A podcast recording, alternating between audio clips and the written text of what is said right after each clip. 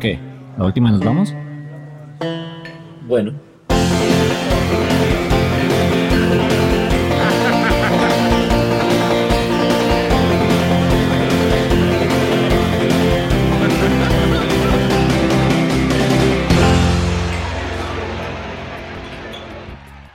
Digo acá, porque para mí antes los juegos eran como, como ese escape, ¿no? O sea, a mí me gustan los juegos que no son realistas, o sea, digamos, a mí Call of Duty no me gusta mucho que digamos, porque ya es una vaina demasiado realista.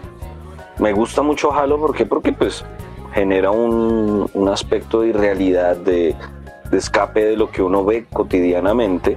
Y precisamente para mí esa es la función de los juegos, que permitan un escape de esa, de esa realidad, un, un descanso de lo que usted tiene en la cabeza, así sea por media hora, una hora, el tiempo que dure jugando.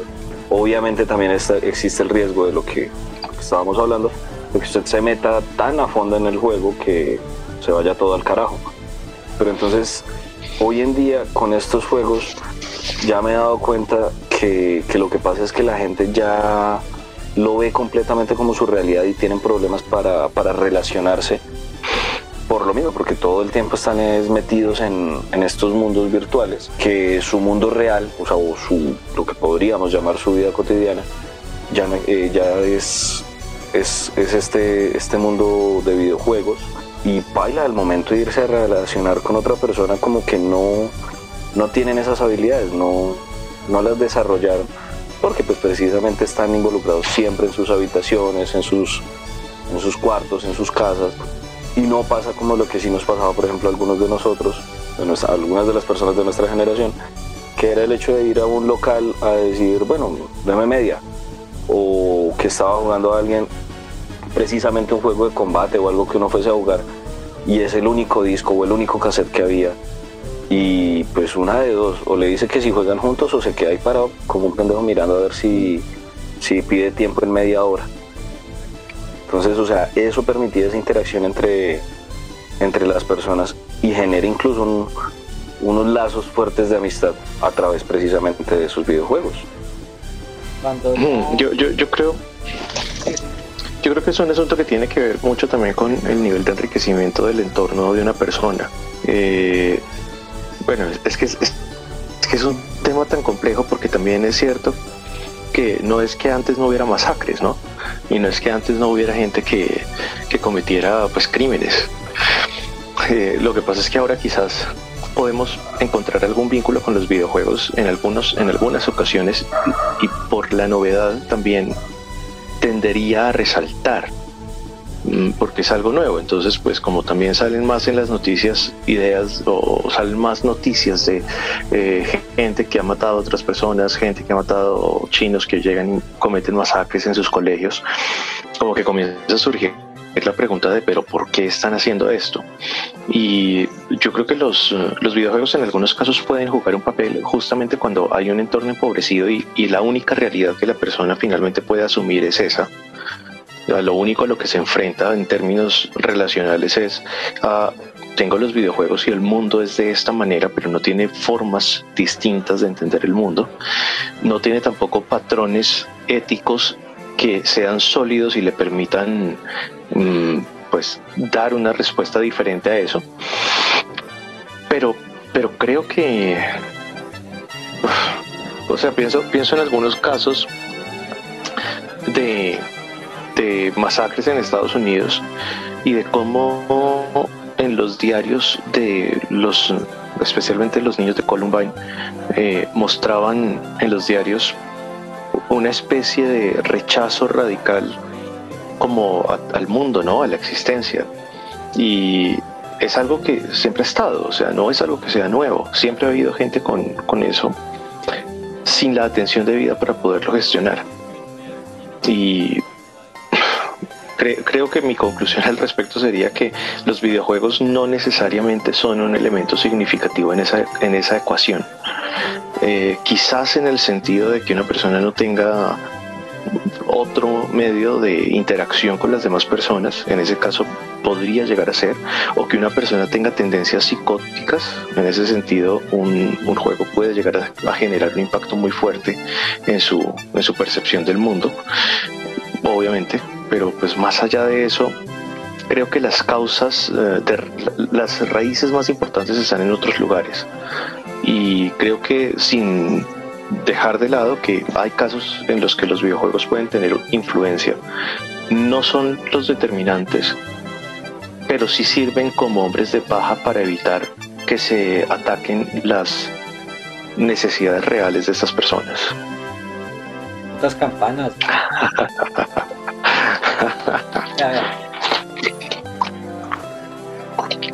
sé qué pedo, pinche iglesia, güey. Recuerde que había un reciente en donde cuando sonaban las campanas pasaba algo re baila, güey. no, eso era. Le, van a caer, güey. Silent. Ah, no. También, también. Uy, ese, ese era un tema que había que tocar. Los Silent Ese juego es. Silent Hill es un, eh, un level muy pasado de lanza. Yo me acuerdo. Ese juego es una vaina loquísima. Silent 5 lo prohibieron en Italia. Sí. Lo prohibieron en Italia porque había una escena en la que un Jesucristo abría los ojos y se. Y, no me acuerdo bien si era que un Jesucristo atacaba o se convertía en zombie, una cosa así. Pero me acuerdo que es una escena con, un Jesucristo. Y para el gobierno italiano eso era demasiado pasado de lanza y lo prohibieron en Italia. Pero pues realmente si uno lo mira, Jesucristo es un zombie, ¿no? Depende de cómo se define zombie, ¿no? Pues, pues según dicen, estuvo muerto durante tres días. Le faltó la parte de comer gente. Pero puede ser un zombie vegano, weón. Sí, porque el, punto ahí es cuáles son los requisitos para ser un zombie, ¿no? Para mí el requisito es haber muerto y estar y pues ser un no muerto, sí, no estar ni muerto ni vivo, ¿no? Y técnicamente es murió. Ese es el punto, sí. claro, pero el concepto de resurrección excluye el ser un no muerto. Exacto. Porque el mismo Ah, sí, claro. Revivió, o sea, volviste a vivir. Sí, porque es que un zombie está ahí, o sea, no es humano. No sé si se acuerdan, había una película en la que creo que era en Walking Dead, que les hacían una tomografía y el tallo cerebral era lo único que estaba funcionando. Ah, y en efecto, yo creo que en la primera temporada. es que es algo, es una cosa que no es humana, o sea, no es un humano. Es un cuerpo humano, pero ha dejado de ser humano. Psíquicamente no lo es.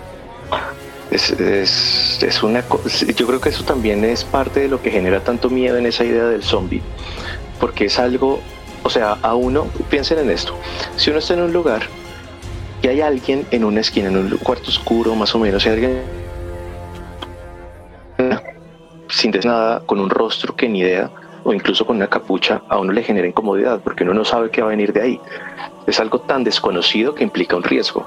Yo creo que la idea del zombie es algo similar porque es que es un ser que tiene toda la fisonomía de un ser humano, pero cuya, cuya capacidad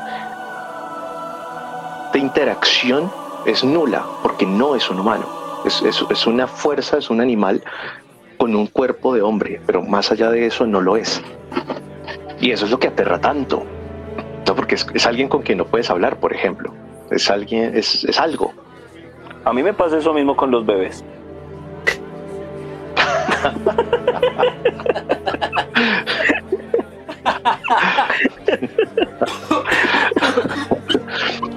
Pero sí es cierto.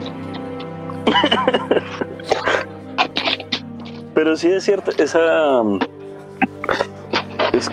sea, es que es el, el, el, imaginario estimulado a través de esos mismos videojuegos en donde son zombies, en donde son, en el caso de Silent Hill, que tiene vaina y media, porque no son solamente zombies, sino que incluso, eh, o sea, incluso rompen el, el, esquema de la enfermera sexy para ponerla en, creo que es en, en el 4, que es la enfermera que es sexy, pero que es una mierda que te va a volver nada, que te va a matar. Desde el Silent Hill 1 sale, yo no me acuerdo, Sí. Sí, las enfermeras salen desde Silent Hill. O sea, es eso. Es toda esa ruptura de, de, de vainas y que realmente ese, prioritariamente el uno, el Silent Hill 1 prioritariamente, ese maldito juego a lo bien se asustaba. Sí. Y además tiene como cinco finales. Yo Mm. pude sacarlos, son como cinco finales. No, Silent Hill Yo- es un juego muy denso. Muy, muy, muy, muy denso. La verdad. La verdad es que sí. No sé qué tanto lo hayan jugado ustedes, pero sí es un juego. Es bien pesado, pero yo creo que de las cosas, de las cosas que hacían a Silent Hill un poco más jugable era que uno podía, eh, como en muchos juegos de la época, como eh, cuadrar el brillo y las cosas. Entonces, eh, lo que yo hacía era como tratar de dejar la música lo más bajita posible, con los gráficos lo más claros posible para evitar sorpresas. Mm, Pero eso- esos juegos sí daban. Hay uno, ahorita que recuerdo precisamente lo que, lo que Sumar se está hablando, del, de toda esa, de la innovación de este juego, que hay uno realmente en el que, o sea, en el que a lo bien lo, lo, lo ponen como en el panorama de, no todo el mundo es un héroe, o sea, el mundo se fue al carajo y precisamente el que sobrevivió no es un héroe, que es el caso de todos los videojuegos de ese tipo post-apocalíptico. Eh, y es, si mal no recuerdo, es para PSP, en el que en, el, en ese Silent Hill literalmente la persona no encuentra armas y no, lo, no les pelea, simplemente su mecanismo es huir y coger cosas como solamente para distraerlos, para, sí, para poder generar la, la escapatoria. Hay un videojuego que se llama This War of Mine, que suena más o menos parecido. Es de unos. Sin uh, idea. Es, es nuevo, creo. Es de unos. um, eh, de unos refugiados. Bueno, todavía no lo serían, están huyendo en ese momento. Y lo que hacen es ir escondiéndose de los soldados y todo para poder huir de la ciudad. Es básicamente eso. Pues no pelean ni estaba- nada. Estaba pensando en Outlast, es un juego en el que un periodista. ¿Cómo es que se llama? mete- ¿Cuál? ¿Te dijo Marcos? ¿El que dice Marcos? This War of Mine. Porque yo he escuchado. This War of Mine, ahí lo escribí en el chat. This War of Mine. No, Ah, no lo he jugado, la verdad que me ha dado pánico y es un juego que se llama Outlast y es de un periodista que entra a un manicomio a como a hacer una nota y se da cuenta de que eso está muy jodido y el personaje no puede pelear. El personaje puede de pronto como empujar y huir, no tiene de otro.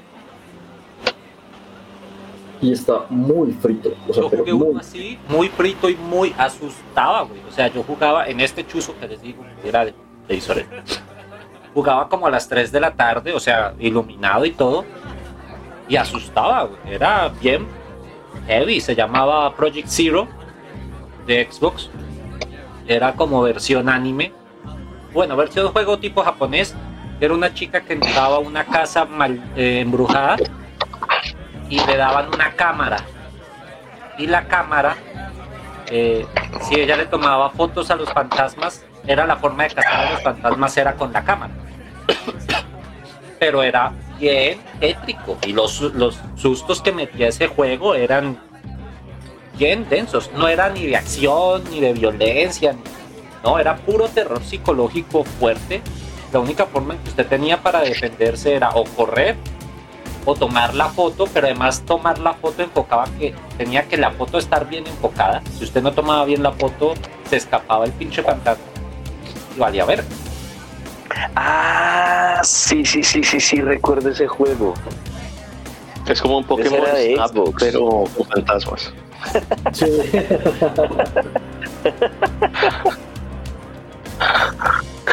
Sí, ese, ese juego denso y pues Pero- el, el otro que era pues medianamente de, de sustos era ah, pues Resident 3, pero no, hay uno, ahorita no me acuerdo, pero sigan hablando a ver si me acuerdo bien del nombre. Uy, yo me acuerdo que había uno denso denso que se llama Galerians para Play 1. Uy, qué vaina. O sea, la, historia está bien retorcida per se. porque es un niño que es producto como de eh, experimentos en un laboratorio y él, el único, pues él, él tiene como una suerte de poder que es como eh, poder generar choques con la mente, como, como empujar con la mente. Y a medida que él va avanzando, como tratando de escapar del laboratorio en el que se encuentra y enterándose de toda su historia, entonces él se va como inyectando drogas que le permiten desarrollar otro tipo de habilidades. Es Algo como- muy tranqui. Sí, sí, sí. Pero bien frito, o sea. Muy tranqui, muy estándar. Había otro también de Mm. Play 1 muy bueno, no sé si lo jugaron, que se llamaba Alone in the Dark. Sí, Muy bueno. es un clásico. Alone in the Dark. Muy, muy bueno también. ¿Lo jugó no lo jugó? Bueno, es un juego parecido a Resident Evil. Pero uno Mm. llega a una casa y los putos monstruos son invisibles. Mm. Entonces es un pedo porque los bichos son invisibles y usted solo tiene como una pistola y una linterna. Y es, está bien duro. Yo me acuerdo, no lo terminé, pero me acuerdo que llegué a un punto donde está como uno debajo de la casa, como en unas cuevas, y aparece un puto gusano o una serpiente, no me acuerdo bien qué era, era como una hidra, una mierda así, atacarlo a uno. Y ese juego era bien duro, también metió unos sustotes fuertes, fuertes, fuertes. Claro que para la época, ¿no? Play 1, Mm, cerrado y todo, pero, pero sí metía sus buenos sustos. Yo recuerdo que había uno para Play 2. Ese juego yo lo, lo jugaba. Se llama eh, Rule of Rose, la regla de la rosa. Muy bueno, pero entonces, o sea, me encantaba. Precisamente me hizo acordar, fue Mancera de ese juego. Porque el, el juego transcurre en un orfanato y la prota- o sea, y protagonista es una niña.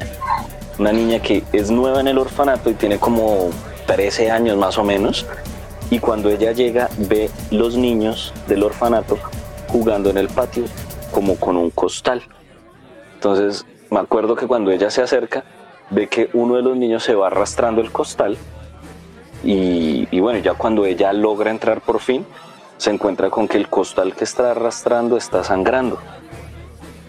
Entonces es como ese contexto de el juego tiene ese contexto de que son los niños del orfanato los que son unas gonorreas y los que hacen todas las cagadas y empiezan con el con la onda del, del hombre de la bolsa las, las historias del hombre de la bolsa y del perro del hombre de la bolsa el juego es muy bueno sino que precisamente yo no lo pude terminar por el caso que mencionó Carlos hace un buen rato ya de que pues como yo en ese momento estaba estudiando en Bogotá pues solamente venía a jugar a, jugar cada cierto tiempo en Sogamoso y cuando vine a jugar para terminar el juego me quedaba, qué sé yo, asumo me quedaría por ahí unas dos horas de juego.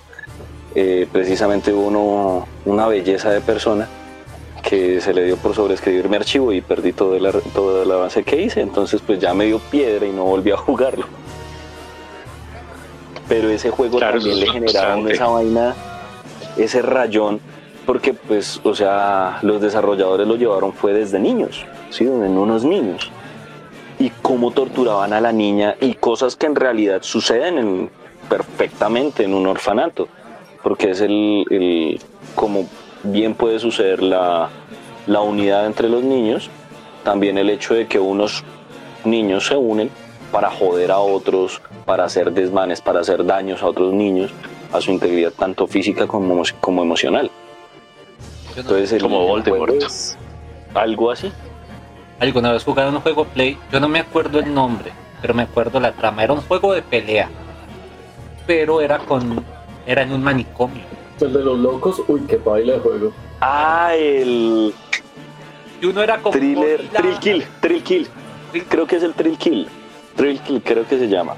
que había me uno parece que era que un que doctor que era como un doctor de, de- cada uno tenía como una historia.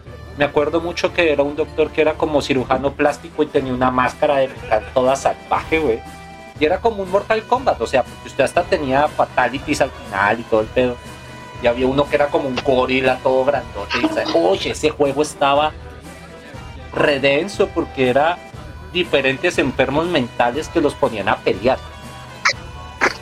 Y era muy, muy bueno. Era extremadamente salvaje, sádico Bueno, según lo que encuentro acá fue el primer fue el primer videojuego en ser calificado como Carlos, solo para cállate. adultos. Fue el primer videojuego en ser calificado como solo para adultos. Está re pesado. Así ¿El Trill Kill? Sí, era, era bastante denso, o sea, pero mal. Me parece, ahí, ah, pues espere, le envío el, el grupo, pero lo envío es por el por WhatsApp, porque lo tengas en el compu. No sé si, si es ese que ustedes dicen, ese juego. Que sí era como unos locos dándose en la jeta. Era algo extraño. Me acuerdo de ese, de ese juego, me acuerdo porque en esa época en MTV daban el Sí, sí, Celebrity. Deathmatch. Kill, sí. Sí, y ese juego era muy, Oiga, pero en serio, ¿de dónde? Muy Marcos, ¿tenemos raro. información ahorita? O sea, que fue el primer juego solo para adultos. Mm, era demasiado pesado. Ay, claro, es que ese tipo de cosas pueden generar incluso estrés postraumático. Aunque Claro. no lo crea. Es que el, el cerebro no es que sea mm, particularmente bueno diferenciando esos entornos. O sea, para el cerebro son entornos en los que se mueve y ya. Mm. Es el, Y lo que es- puede es el hecho, extrapola. es el hecho de la confusión en- de, de las realidades, ¿no? Digamos lo que ha pasado Mm. últimamente, lo que muestran en estos casos de, mm, de los, los visores de realidad aumentada, en el Uy, cual usted sabe dónde está. Sí, o sea, que usted sabe que está parado en la mitad de un centro comercial y le acaban de poner esa vuelta y lo y la mm, la realidad virtual la aumentada a la que nos están metiendo es un una montaña rusa y la gente se ve cagada del susto Sí, claro. o, o que los ponen a, o sea, en esa realidad aumentada los ponen a caminar por lugares jodidamente delgados y que son precipicios y la gente pues obviamente muerta de susto. O sea, es como precisamente usted sabe el lugar del que acaba, en donde se acaba de poner esa vaina, pero aún así su cerebro no lo, no lo sabe diferenciar y se mete en el cuento a, a tope.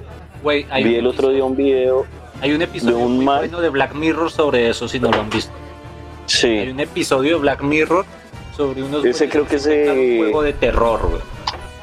Game Over se llama ese capítulo. Es muy bueno.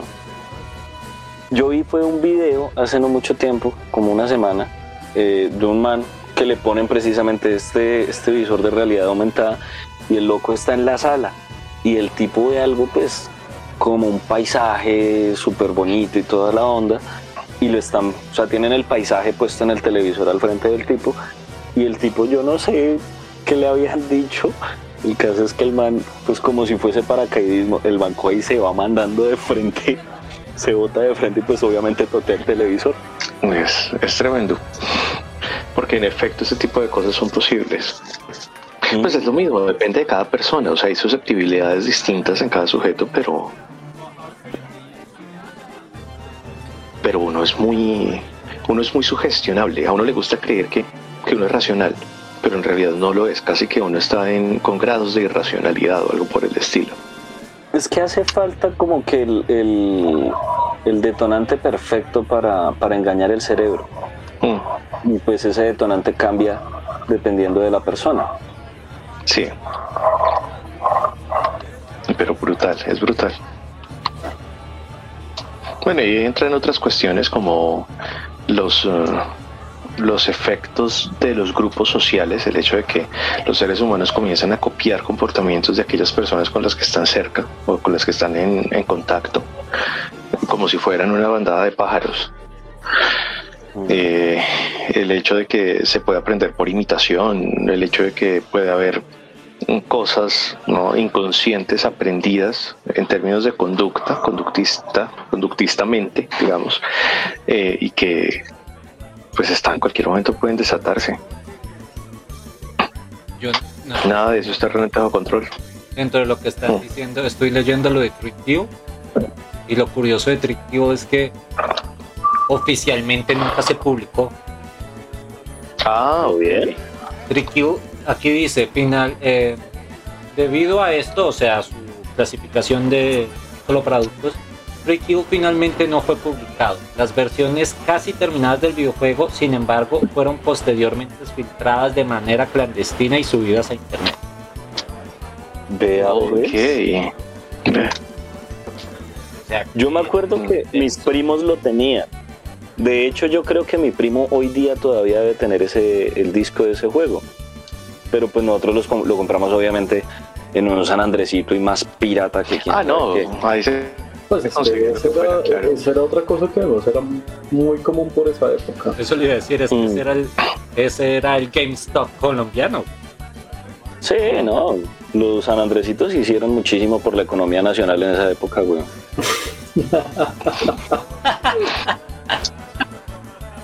¿Y usted Por la formación cultural en términos de Yo creo, yo creo que hicieron lo mismo que hace hoy en día el peri- eh, la cocaína del Estado, güey. ¿Cómo así? Sí.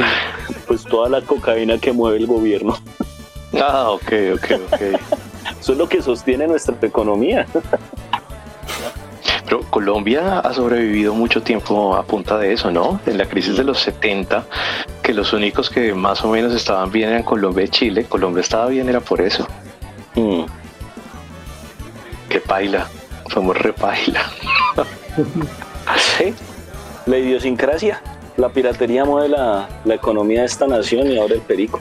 Lo más chistoso es que yo me acuerdo tener juegos piratas que decían la piratería da trabajo. Sí, Ok. Apóyala. De verdad, yo tengo apóyala. Sí, juegos que decían la piratería da trabajo, apóyala. La piratería promueve la economía de la nación. Apóyala, también vi una vez. Pues es que si usted se pone a pensar, claro, en Estados Unidos pues debe ser un pedo para la economía, pues porque ellos son los creadores. Pero en Colombia, marica, nadie hacía un hijo de puta juego en los años 90. Mm. Entonces, No, no, yo creo que también para ellos, o sea, ponerse a perseguir piratas en Latinoamérica es como, bah. O sea, realmente el mercado, sí, el mercado grande está allá. En cambio, que aquí haya algo de piratería, pues implica que eventualmente alguien que no hubiera comprado el juego puede que lo resulte comprando original. Entonces, bueno, de, de algo sirve, pero no es una piratería que valga la pena perseguir. Sin embargo, creo que fue como en los 90, hubo una compañía en Venezuela que fue la compañía de Nintendo Venezuela. ¿A lo bien? sí, eh, que bueno, ellos, ellos formaron la compañía con la intención de importar los bienes de, de Nintendo, consolas, juegos, etcétera.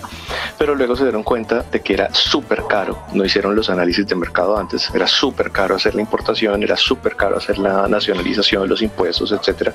Entonces lo que hicieron fue comenzar a comprar partes pues, de dudosa calidad y comenzar a hacer montajes ellos mismos y vendían pues las consolas de Nintendo y vendían los juegos de Nintendo con mala ortografía incluso y tal, pues era una copia. Se, Y se llamaba Mintiendo. Minti- Nintendo.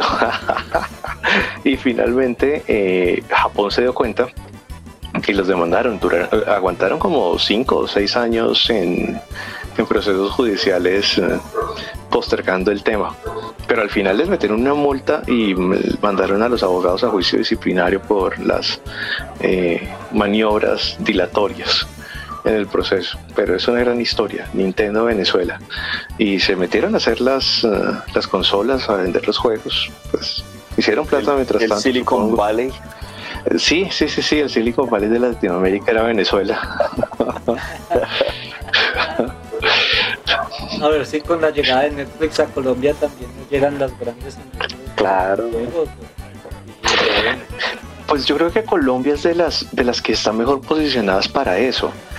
En, primero geográficamente, Mm. estamos en la mitad de América Hispana. Y segundo, pues más o menos tenemos un mercado abierto, más o menos. Es que eso, esa- esa mezcla de cercanía con un mercado pues que más o menos se mueve de alguna forma trae. Por eso aquí está Amazon, está Netflix. No, nunca va, o sea, mientras no tengamos un mercado realmente abierto, pues no vamos a tener innovación. Pero pues es como es el sitio donde podrían llegar. Y pues bueno, No, y existe una, una potencialidad porque, digamos, o sea, en ese aspecto, aquí en Colombia se han desarrollado juegos sí, interesantes y muy buenos. Sí, Sí. o sea, ¿para qué va uno a mentir? Pero han hecho buenos desarrollos y digamos incluso ahí sí, eh, por ejemplo, el SENA tiene un tecnólogo de desarrollo de videojuegos. Ahí Aquí, eh, Aquí lo único malo es las, las barreras de acceso al mercado. Es muy difícil formar empresa. sí, Se lo come Sí, la DIAN, la cantidad de trámites, toda la jodencia. Si no fuera por eso, pues esta gente podría formar sus empresas fácilmente y Claro. ponerse a desarrollar para Nintendo, para Xbox, para Play y subirlos a las plataformas Mm, y hacer mercado de mercadeo para eso. Sería genial. sí. No, y, y, y lo que le digo, o sea, hay muy buenas ideas, digamos, el Tombo Survivor, no sé si lo vieron, fue buenísimo, güey. Colombia sí. Sí, o sea, hay juegos que desarrollan. Claro, no sé si recuerdan el video este del, del señor borracho, el, el del FUA. Ah, sí. Sí. Lo, lo que se proyecta, El- le hicieron también un juego. Aquí en Colombia, Aquí en Colombia no sé le si fue diseñaron en juego. Colombia, pero, pero o sea, sí ten- le hicieron su juego del, del, del FUA. Seguramente. O sea, han desarrollado así varios. Varios jueguitos así, pero muy buenos. Sí, o sea, Latinoamérica tiene unas, unos detalles bacanos en, en ese tipo de desarrollos. es, es que nosotros estamos ahí en una mitad muy rara, porque tenemos, no todos, pero pues al- al- varios países aquí, por, históricamente también, pues, uno puede identificar más o menos algunos mercados que son medianamente funcionales. Hay gente con un nivel cultural muy elevado, hay gente con acceso a tecnología. Y eso podría ser un motor grandísimo de desarrollo. O sea, yo, yo siempre lo digo y a veces pienso que quizás suena, suena mal, pero pues lo cierto es que nosotros no somos eh, el Sahel, eh, no somos Somalia, ¿no? O sea, aquí hay una cantidad de cosas que podrían explotarse mucho. En mi opinión, lo que nos falta es libre mercado, capacidad innovativa en términos de que la burocracia no esté poniéndole palos en la rueda a la gente que intenta iniciar esas industrias. Exactamente. Que realmente existe ese apoyo, porque digamos, aquí se habla mucho en Colombia, por ejemplo, en, en cuanto al SENA, del Fondo Emprender. En alguna ocasión yo estuve mirando y averiguando sobre este berraco Fondo Emprender, porque pues vi ahí una buena opción. Pero realmente uno se da cuenta de las condiciones del- de, este, de este programa y no es un fondo de emprendimiento, es un fondo es de crecimiento, porque básicamente usted tiene que tener, o sea, para lograr acceder a, ella, a él, eh, tiene que tener una empresa básicamente que esté constituida, constituida hace dos años, que ya tenga un estudio de mercadeo ya realizado, que tenga unos ingresos ya proyectados y que los esté recibiendo para que le puedan inyectar ese capital para que de esa manera la empresa se fortalezca. O sea, realmente es un fondo crecer, no es un fondo emprender. Porque es básicamente lo que le digo. O sea, para una empresa constituida legalmente hace dos años, más eh, todo su estudio previo, póngale tres años total desde que arra- arrancó el proyecto. Entonces no es fondo emprender, se podría llamar más bien fondo crecer. Y si eso fuese realmente un fondo emprender, personas como las que estamos hablando, que tienen conocimientos, que tienen equipos, podrían realmente llegar a desarrollar una empresa que les permita desarrollar videojuegos, eh, animaciones de calidad, cosas por el estilo, o simplemente programar para multinacionales de Mm. videojuegos. En Estados Unidos hay unos bancos que son bancos de inversión donde la gente va, yo no sé aquí qué tantos haya, sé que hay uno que se llama, ah, es el nombre de un dios egipcio, se me escapa ahorita.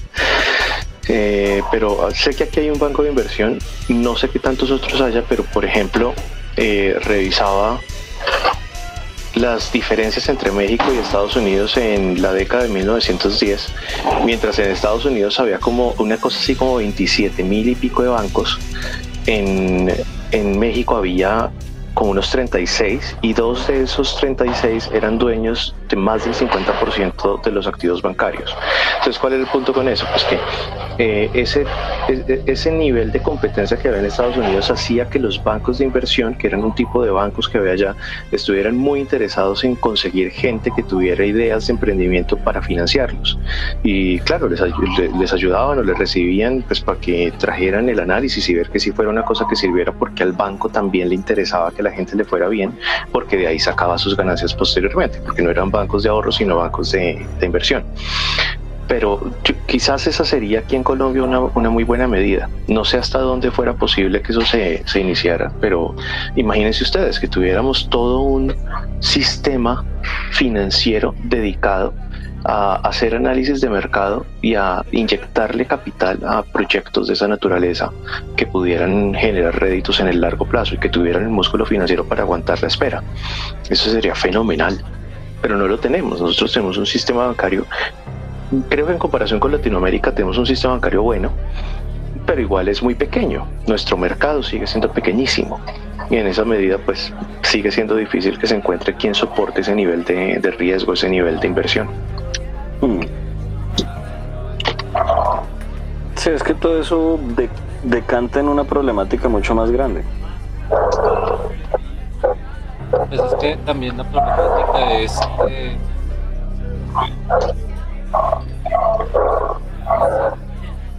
Pueden haber muy buenas ideas, pueden haber los proyectos, hasta se pueden autofinanciar porque en este momento pues existe los crowdfunding y todo este pedo. Pero también existe lo que es la entrada actualmente la entrada a las grandes plataformas de descarga, porque es que eso es otro pedo. Eso me lo, estaba leyendo hace poco en curso de marketing digital, que leían como eh, el pedo de hacer una aplicación. Que no es solo hacer la aplicación, sino después es el pagar para alojarlo en, Play Store, pagar para poderlo alojar ahí, eh, mantenerlo ahí, mantenerlo actualizado, no sé cuánto será en Steam, pero seguramente también habrá que pagar para poner el juego ahí. Entonces, volvemos a lo mismo. Compite usted como el más pequeño contra los gigantes de la industria. Que puede que le totee como toteó ahorita Among Us, ¿no? Que además es un juego viejo. Among Us es como 2012. Hmm. Pero se volvió famoso fue por la pandemia para que la gente podía jugar. Eh, online, era un juego ligero para jugar.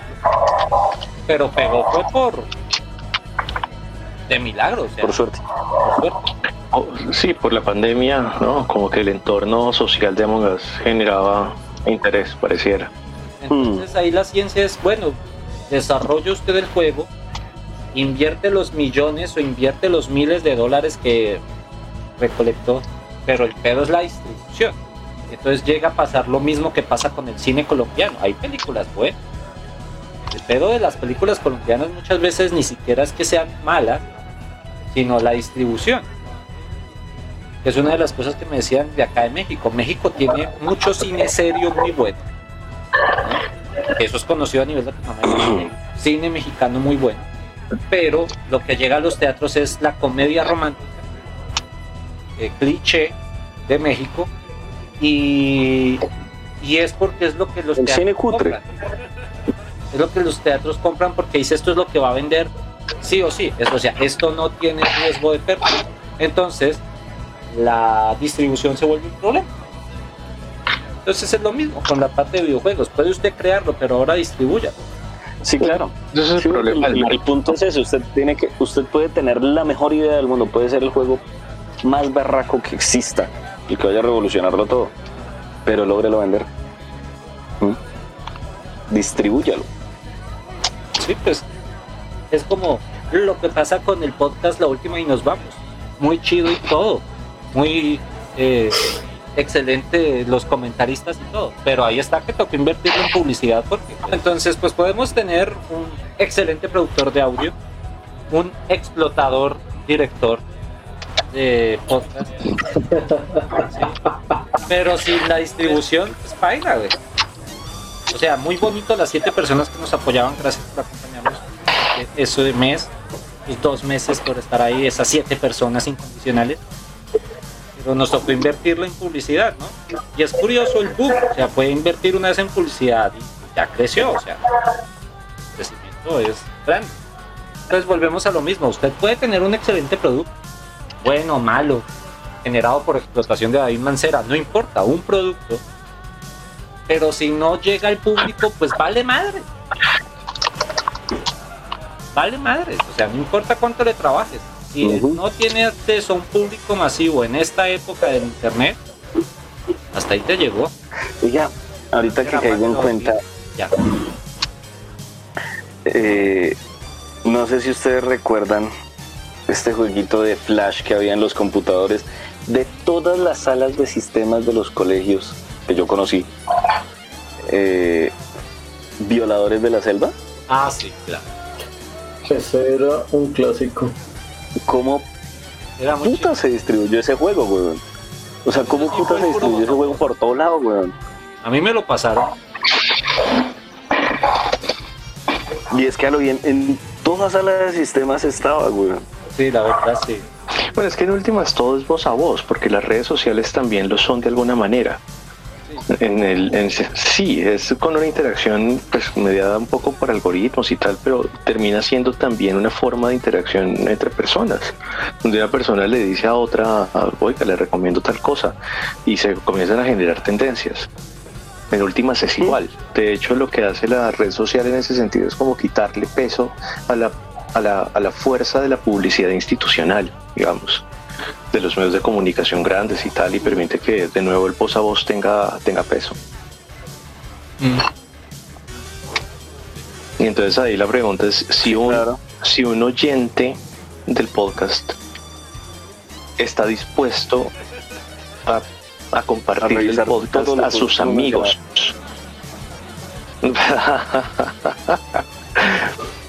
Está dispuesto a compartírselo a sus amigos. Y si sus amigos lo encuentran bueno, estarán dispuestos a compartírselo a sus otros amigos y así. Así es como funciona una red social en términos computacionales. Sea. Facebook, sea Twitter o sea entre personas físicas directamente. No, por favor, todo el que nos esté escuchando, por favor, compartan. A ver si algún día me genera esto ingresos y me puedo salir de la explotación de Mancera. O sea, o háganme famoso de alguna forma, pero sáquenme de aquí, por favor. Si puedo huir de Latinoamérica. Sáquenme del anonimato al escarnio público. Si quiere pasar de alcohólico anónimo a borracho conocido.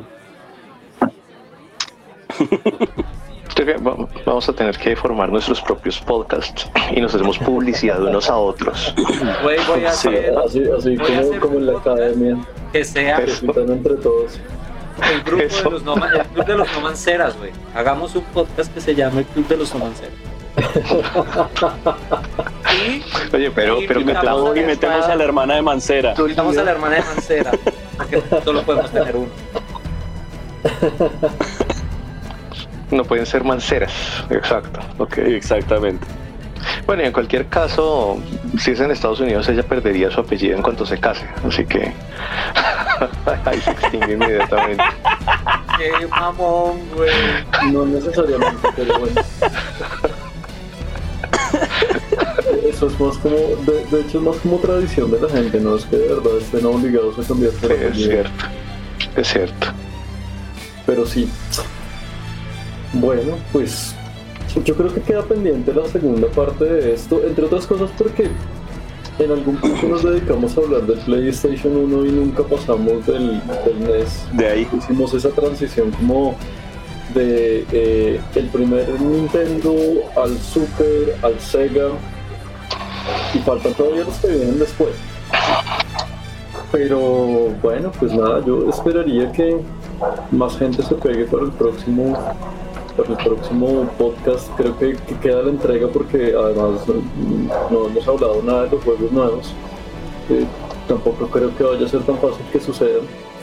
Así que nada, como siempre, pues muchísimas gracias. Vamos pues dando por terminado este episodio. Esto es la última y nos vamos, que esta vez sí hubo. Somos David Mancera y Carlos Roldán. Gracias. A nuestra barra en Guayabados, Muchas gracias. Freddy y Marco Rodríguez, como siempre, muchísimas gracias por acompañarnos y Los estén Rodríguez. pendientes. Mm. Los Rodríguez. Uy, sí. pilas porque Calamaro nos puede mandar, güey.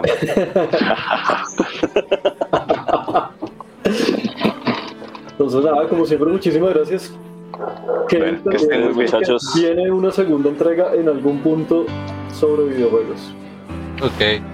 Bueno, muchachos, muchas gracias a chao. todos. Buenas noches. Muchas Que estén gracias. bien. Un abrazo, que descansen. Gracias, de verdad.